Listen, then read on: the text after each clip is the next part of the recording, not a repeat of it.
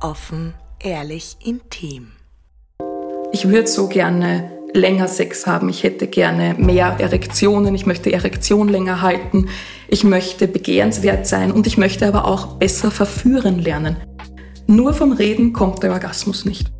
Nur weil ich im Kopf was verstanden habe, sagt die Klitoris nicht, okay, Leiwand, Orgasmus wird jetzt abgespielt. Wenn ich schon so angespannt bin, dass mein Beckenboden gar nicht fähig ist, da irgendwie Blut durchzulassen, mhm. dann wird das nichts. Und der Penis sagt, hey du, nett, dass du es probierst, aber nein, danke. Und natürlich gibt es auch Anfragen, die sagen, ach, wie schaut denn die Beratung aus? Bin ich da angezogen? Bin ich da nackt? Frauen sagen, na ja, also jetzt wirklich, wie ich zwischen den Beinen aussehe, ich setze mich ja selten hin mit einem Spiegel dazwischen.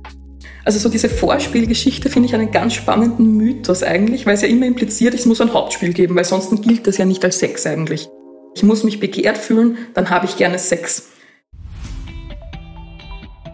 Hey, hey, ihr Lieben, würdet ihr euer Genital unter tausend anderen auf einer Ausstellung erkennen? Können wir eigentlich unsere Lust beeinflussen? Was tut Frau, um zum Orgasmus zu kommen? Und was kann Mann tun, um die Potenz zu bewahren oder wiederzuerlangen? Von einfachen Tipps, sich zu entspannen, bis hin zu vielem mehr erzählt heute eine Sexualpädagogin. Denn guten Sex zu haben, ist tatsächlich erlernbar.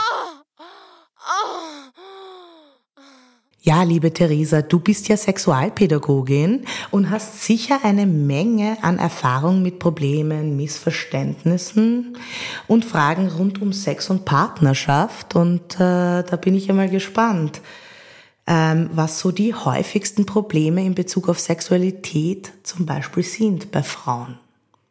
Genau richtig. Ich arbeite seit Jahren als Sexualpädagogin und mittlerweile auch als Sexualberaterin für Einzelpersonen. Und da gibt es ein extrem großes Feld an verschiedenen Anliegen, mit denen die Personen zu mir kommen. Gerade weil die Frage ja auch direkt auf Frauen gerichtet waren, ganz oft wie schaffe ich es, in die Lust zu kommen? Wie kann ich mich in Erregung bringen? Wie bekomme ich mehr Lust, regelmäßiger Lust? Wie fühlt sich die Sexualität wirklich erfüllend für mich an? Und schaffe es auch so aus dem Kopf ins Genital zurückzukommen, um da wirklich die komplette Erregung zu spüren. Das sind so die Hauptthemen, immer wieder auch ganz oft von Frauen. Jedenfalls würde mich natürlich auch die Männerwelt interessieren. Das heißt, was sind denn die häufigsten Probleme in Bezug auf Sexualität bei den Männern? Also in den letzten Monaten, seitdem ich die Beratungen anbiete, kommen extrem viele Männer, die sagen, ich würde so gerne länger Sex haben, ich hätte gerne mehr Erektionen, ich möchte Erektion länger halten, ich möchte begehrenswert sein und ich möchte aber auch besser verführen lernen. Wie schaffe ich es, meine Partnerin, meinen Partner zu verführen, dass die sich gesehen fühlen und dass man gemeinschaftlich dann eine richtig gute Sexualität leben kann? Sind die Menschen, die zu dir kommen, deiner Meinung nach ähm, so reflektiert, dass sie das dann sehr wohl als Problem auch ansehen und, und wirklich ehrlich äh, sich dem stellen? Auf jeden Fall. Also man muss ja sagen, der Weg zu mir ist meistens schon ein längerer Weg da die Menschen oft vorher schon sehr viel ausprobiert haben, entweder alleine für sich oder auch weil sie schon in Beziehungen sind, wo es ein gewisses Thema gibt. Und wo vielleicht auch schon Streit war mit, ah, du begehrst mich zu wenig oder ach, du hast nie Lust, aber bei anderen schon, aber bei mir nicht. Und wieso funktioniert das bei uns beiden nicht, aber wieso funktioniert es, wenn wir es mit uns mit jemand anderen vorstellen? Und da ist dann schon ganz oft viel Druck dahinter, wo dann auch die Menschen wirklich sagen, hey, ich muss jetzt was tun, ich möchte das ändern, Entweder weil ich es mir selber wert bin, wenn ich jetzt Single bin, oder auch weil ich die Beziehung gerne erhalten möchte und das aber nur geht, wenn ich auch an mir selber arbeite, für mich mit meinem sexuellen System. Es berichten ja viele Frauen, äh, dass sie noch nie einen Orgasmus hatten. Hast du dazu einen Tipp? Nun ja, das hört sich jetzt vielleicht ganz schlimm an, aber schlimm, vielleicht auch einfach unangenehm, aber nur vom Reden kommt der Orgasmus nicht. Also ich kann es total verstehen, dass es Orgasmusschwierigkeiten gibt, dass in der Biografie es einfach nie dazu gekommen ist. Und viele Menschen reden gerne schon darüber, tauschen sich aus, aber einen Orgasmus lernen, das macht der Körper. Das macht nicht mein Kopf. Das ist gut, weil mein Kopf verstanden hat, warum in der, in der Vergangenheit, welche Bio, sexu, sexuelle Biografie und was ist mir schon alles passiert und was habe ich erlebt. Aber nur weil ich im Kopf was verstanden habe, sagt die Klitoris nicht, okay, Leiwand, Orgasmus wird jetzt abgespielt. Also da braucht auch der Körper eine Lernmöglichkeit. Und genau darum geht es dann auch, dass man den Körper durch ganz viele verschiedene Übungen Lernmöglichkeiten gibt, um in Berührung mit sich selbst zu kommen und um dem Gehirn beizubringen, hey, da ist ja, da sind ja Nervenzellen in meiner Klitoris und in meiner Vulva. Das fühlt sich total leibend an, großartig. Da kann ich positive Empfindungen hinschicken und dabei auch vielleicht den Kopf einmal ausschalten. Weil ein Orgasmus, das ist zu sehr vielen Teilen eine körperliche Sache. Und es ist schön, wenn man es im Kopf fühlt. Da sagen wir immer die Orgasmie im Kopf.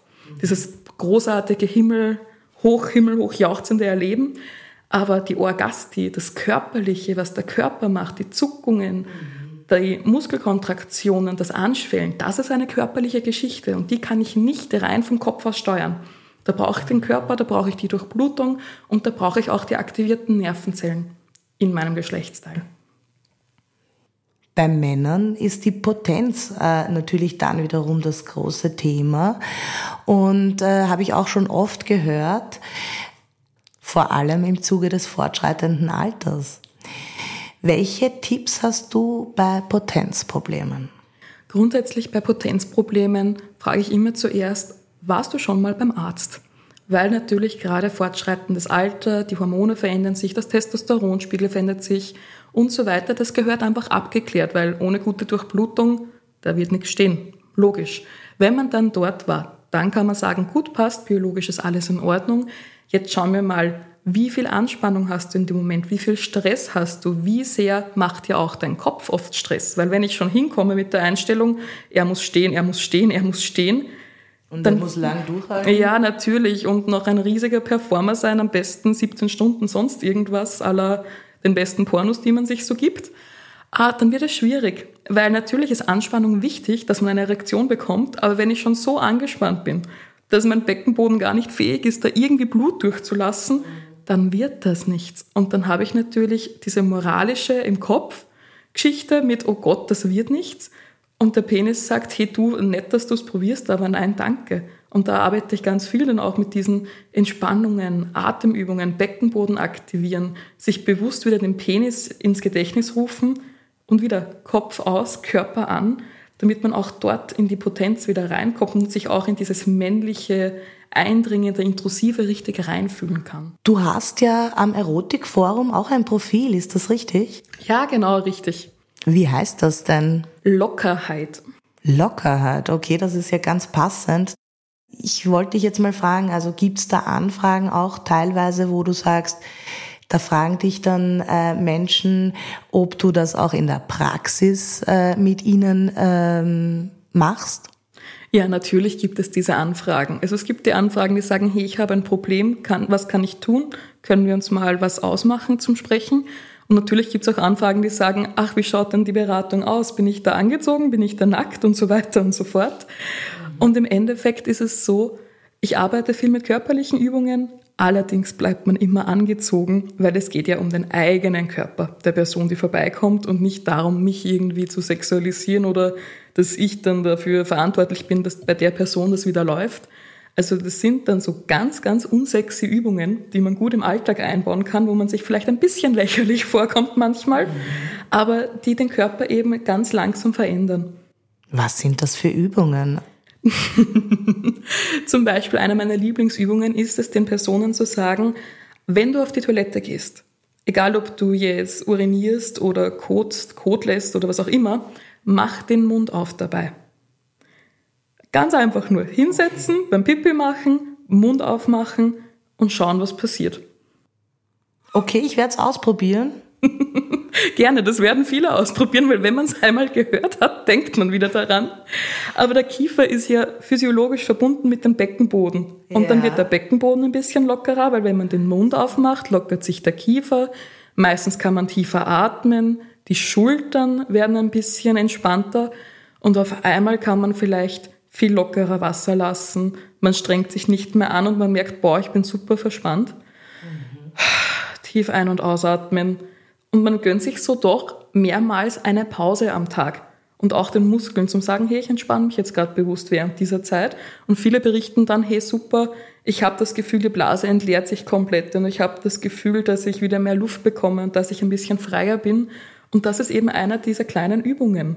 Genau, Mund aufmachen, wirklich auch gerne so Kaugummi kauen, dem Hals ein bisschen ausstreichen, weil wir leben in einer Zeit, da ist man immer am Machen und am Tun und ich gehe noch schnell aufs Klo. Nicht großartig. Schnell aufs Klo gehen führt höchstwahrscheinlich dazu, dass wir irgendwann im Alter alle inkontinent sind, weil wir versuchen, mit dem Beckenboden den Urin rauszudrücken. Das ist nicht förderlich für nichts, weder für die Sexualität noch für unsere Gesundheit. Da ist es eher schön zu sagen, hey, ich gehe jetzt mal langsam aufs Klo, mache den Mund auf und entspanne meinen Beckenboden. Weil wenn ich einen guten Beckenboden habe, mit dem ich gut im Kontakt bin, habe ich auch beim Sex viel mehr Freude mit ihm. Mhm. Und da gibt's noch mehrere Übungen. Ja, da gibt's natürlich dann auch noch so Sachen wie sich täglich einschmieren, die Genitalien zum Beispiel einschmieren, die Genitalien im Spiegel beobachten. Wie sehe ich mein Genital selber? Also das ist so, wenn du jetzt in eine Ausstellung gehen würdest, wo tausend Genitalien ausgestellt sind, würdest du deine erkennen? Würdest du deine Genitalien, deinen Penis, deinen Hoden, deine Vulva, deine Vagina erkennen unter tausend Genitalien? Wahrscheinlich eher nicht so, denke ich. Ja, viele sagen nein, weil da schaue ich ja nicht hin. Männer sagen teilweise schon eher, weil sie ja doch den Penis jeden Tag in der Hand haben, alleine schon beim Toilettegang, während Frauen sagen, na ja, also jetzt wirklich, wie ich zwischen den Beinen aussehe, ich setze mich ja selten hin mit einem Spiegel dazwischen. Ja. Und genau dazu lade ich dann die Menschen auch ein, sich das eigene Genital anzueignen, so dass es unser Körper, wir wissen, wie unsere Hände ausschauen, wie unser. Gesicht ausschaut, alles, aber wie schaut unsere Vulva, unsere Vagina und wie schaut der Penis und der Hoden aus und wie schön finde ich auch die, wie gut kann ich die wahrnehmen und wie toll finde ich sie, weil wir haben halt ein Geschlechtsteil, das ist unseres. Und wenn wir das toll finden, ist es das was ganz was anderes, als wenn ich mir denke, boah, also, ja, nicht so toll. Also das ist so, wir wollen ja, dass jemand anderes das auch schön findet und erregend findet. Und wenn ich mir selber denke, erst, das schaut aus wie faschiert, das bringt mir nichts, dann wird sich die Erotik in Grenzen halten. Wenn ich denke, hey bitte, ich habe eine wunderschöne Vulva, also wirklich gesegnet ist jede Person, die die sehen darf, oder boah, mein Penis, der ist so schön, ich schaue dem so gern zu beim Sex, wenn der da mhm. vor sich her steht und ich den einfach auch richtig gut spüren kann, dann ist auch das Sexualleben erfüllter. Das bringt mich nämlich jetzt wirklich zu der Frage, der Mensch ist ja grundsätzlich ein sexuelles Wesen. Aber glaubst du, gibt es da wirklich markante Unterschiede zwischen Männern und Frauen in Bezug auf die Sexualität? Also wo ticken Frauen und Männer eben nicht gleich? Der Mensch ist absolut ein sexuelles Wesen von Anfang an und ich glaube gar nicht, dass dieser riesige Unterschied per se in Männer und Frauen geteilt ist, sondern in Körpersysteme. So bin ich eher eine Person mit hohen Muskelanspannungen oder mit niedrigen Muskelanspannungen. Bin ich eine Person, die ganz viel Zwischenmenschlichkeit braucht, also die ganz viel so in der Aufladung braucht mit, ah, ich möchte mir das vorher vorstellen, ich möchte da ganz, ganz viel Primborium herum haben, ich möchte tagelang schreiben, ich will ein großes Vorspiel, ich möchte geteased werden oder bin ich eine Person, die sagt, boah, ein geiler Arsch, perfekt, steht, geht. Und das ist alles auf den Körper bezogen, dass das Sinn macht mit dem Körpersystem. Und es gibt ganz spannend Männer, die zu mir kommen und die sagen, boah, hey, ich habe nie Lust auf meine Freundin, auf meine Frau und sie hat viel mehr Lust als ich und mich stresst das total. Genauso wie ich Frauen habe, die dann, sag, die dann sagen, Herst, ich würde am liebsten mit jedem Vögeln und möchte jeden Tag Pornos schauen und weiß nicht, was ich tun soll. Mhm. Wobei man das ja eigentlich eher im Gegenteil erwarten würde. Ist es aber denn nicht so, dass vielleicht die Frauen äh, doch dann eher tendenziell zum Beispiel mehr Vorspiel wollen? Also würdest du da wirklich... Es kommt immer auf die Frage an, was ist das Vorspiel? Das ist eine ganz große Besprechung mit, naja, was ist denn alles Vorspiel und was ist das Hauptspiel? Weil das ist auch um die Frage, was ist ein Hauptspiel, was ist ein Vorspiel? Sehe ich jetzt den Geschlechtsverkehr, Penis und Scheide als Hauptspiel? Manche sagen dann, naja, aber eigentlich möchte ich durch Lecken oder Fingern oder Oralsex generell zum Orgasmus kommen, dann ist dann das Hauptspiel. Also so diese Vorspielgeschichte finde ich einen ganz spannenden Mythos eigentlich, weil es ja immer impliziert, es muss ein Hauptspiel geben, weil sonst gilt das ja nicht als Sex eigentlich. Mhm. Weil wenn ich nur Vorspiel habe und kein ja. Hauptspiel, dann gilt es dann als Sex, obwohl es ja auch Oralsex heißt und obwohl man ja auch mit einem Handjob zum Orgasmus kommen kann zum Beispiel. Und das geht halt dann auch immer um die Erwartungshaltungen. Aber Vorspiel, so wie ich es verstehe und auch in der Beratung verstehe, ist dieses Ankündigen. Wie mache ich der anderen Person klar, dass ich mit der Sexualität leben möchte, auf eine Art und Weise, dass sie sich begehrt fühlt von mir. Weil um das geht's ja. Ich muss mich begehrt fühlen, dann habe ich gerne Sex. Und durch welche Art ich mich begehrt fühle, das ist unterschiedlich. Da kann es zum Beispiel jetzt Stereotyp sein, dass Frauen vielleicht sagen oder manche Frauen sagen, boah, ich möchte angesehen werden, Komplimente bekommen, das schon vorher irgendwie auf WhatsApp geschrieben bekommen, was er mit mir anstellt und wenn er mich dann sieht und vielleicht manche Männer sagen, naja, wenn sie mich ansieht und ich sehe, wie ihr Blick an meinem Penis runterwandert, finde ich das schon super geil. Das kann es geben. Und da gibt es natürlich auch viele Menschen, die stereotyp sind, aber ich habe auch unheimlich viele Menschen getroffen, auf die das ganz anders zutrifft.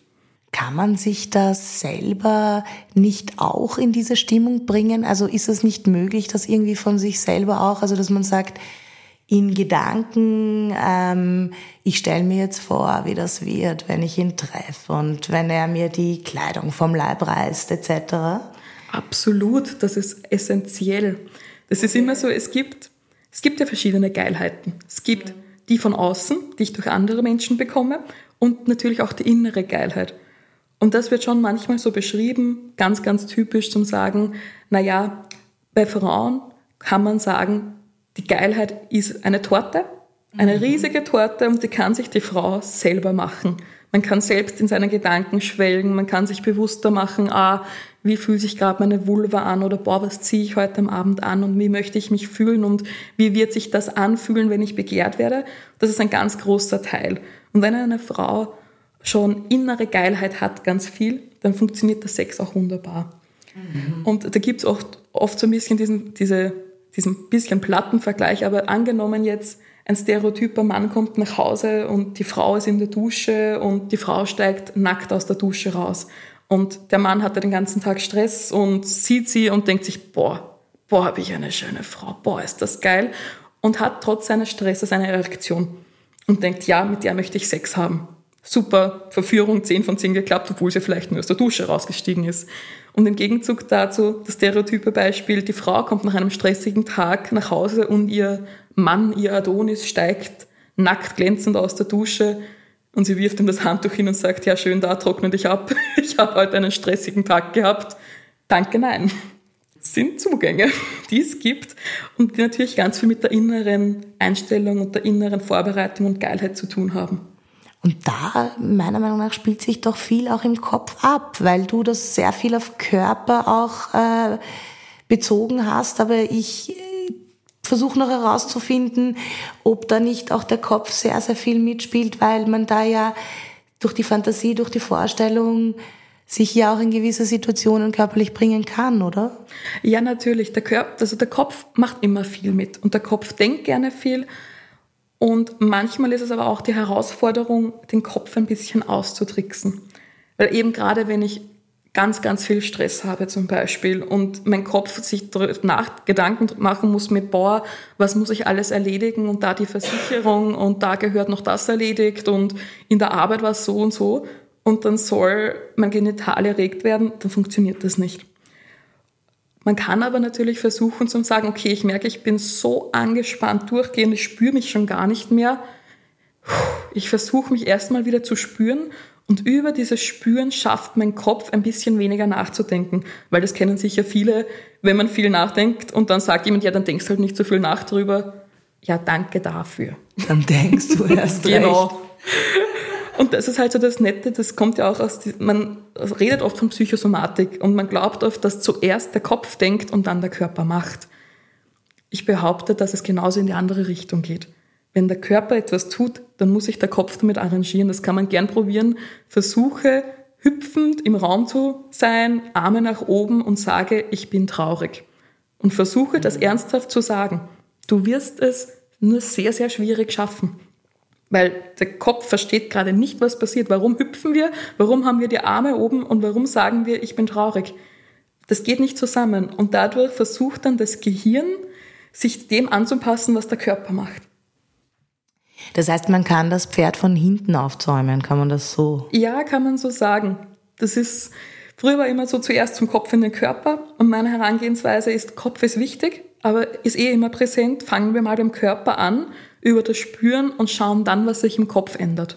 Aber gerade bei der Sexualität, wenn man die Augen zumacht und berührt wird, dann spürt man ja auch eben. Und, und wenn man da sich wirklich drauf, kann ich mir gut vorstellen, dass wenn man sich da wirklich drauf einlässt, dass man dann auch die Sorgen vergessen kann. Das ist halt die Frage. Schaffe ich es, da schaffe ich schon einmal dorthin zu kommen, dass ich die Augen zumachen kann und mich entspanne. Weil das gibt es dann teilweise auch, dass man sich da hinlegt, die Augen zumacht und man hat das Gefühl, oh Gott, ich bin so angespannt, ich, boah, mich zerreißt das gerade, es kann mich die Person vielleicht fester angreifen oder nicht so kitzeln oder nicht so leicht und wann passiert endlich was? Eben weil man ja auf diese Entspannung wartet. Und das natürlich ist dann schon im Vorher im Kopf so die Sache, schaffe ich schon zu dem Punkt zu kommen, wo ich sage, ich kann mich hinlegen, ich kann entspannen, weil es passiert manchmal, dass der Körper übernimmt und dann sagt, hey cool, das Sex war so genial, ich habe alles rund um mich herum vergessen und das ist mega leibernd. Die Personen, bei denen das funktioniert, die kommen allerdings meistens nicht zu mir. Mhm, okay. Weil sonst würden sie ja nicht kommen. Wie viel Rolle spielen denn da eigentlich auch die Komplexe? Also die körperlichen Komplexe von Menschen? Die können eine sehr große Rolle spielen. Das ist natürlich, wenn ich selber Probleme habe mit gewissen Körperstellen und dann vielleicht nicht möchte, dass diese gesehen werden oder auch, dass sie berührt werden, dann komme ich immer wieder aus diesem Spüren von Ma, wie angenehm ich werde ange angefasst, angegriffen, zu, oh Gott, aber nicht dort, bitte nicht dort. Und dann ist man immer von der körperlichen Lust wieder im kognitiven Bewerten, weil, boah, ich habe da vielleicht einen Dehnungsstreifen oder eine Narbe oder da ist eine Fettschicht unter der Haut oder sonst irgendwas. Und da ist ganz, ganz viel zum Arbeiten dann auch am Selbstwert. Wie lerne ich meinen Körper zu akzeptieren und zu annehmen und dafür sind dann auch zum Beispiel die Übungen wie das Einschmieren. Weil wenn ich mich viel einschmiere, kann mein Hirn verstehen, dass das zu mir gehört. Weil oft ist es so, die Körperstellen, die wir nicht mögen, fassen wir nicht an. Nie. Oder so wenig wie möglich. Und dann versucht das ein anderer Mensch zu berühren und man geht in die Gegenwehr. Und wenn ich dann aber selber anfange, ah, okay, ich creme mich ein, zum einen die Haut dankt es, weil die freut sich, mhm. aber das Hirn versteht auch, hey, das gehört zu mir und es baut sich diese Ablehnung ein bisschen ab, weil der Kopf auch einfach akzeptiert oder auch das Nervensystem akzeptiert mit, das ist ein Teil von mir und einen Teil von sich selber kann man weniger ablehnen. Ja, meine Lieben, hier haben wir schon mal einige gute Tipps und sogar Übungen erfahren, um unser Sexualleben aufzupimpen. Aber Theresa wird uns im zweiten Teil dieses Podcasts noch einiges mehr berichten. Ihr dürft gespannt sein auf die nächste Folge. Eure Jenny. Oh.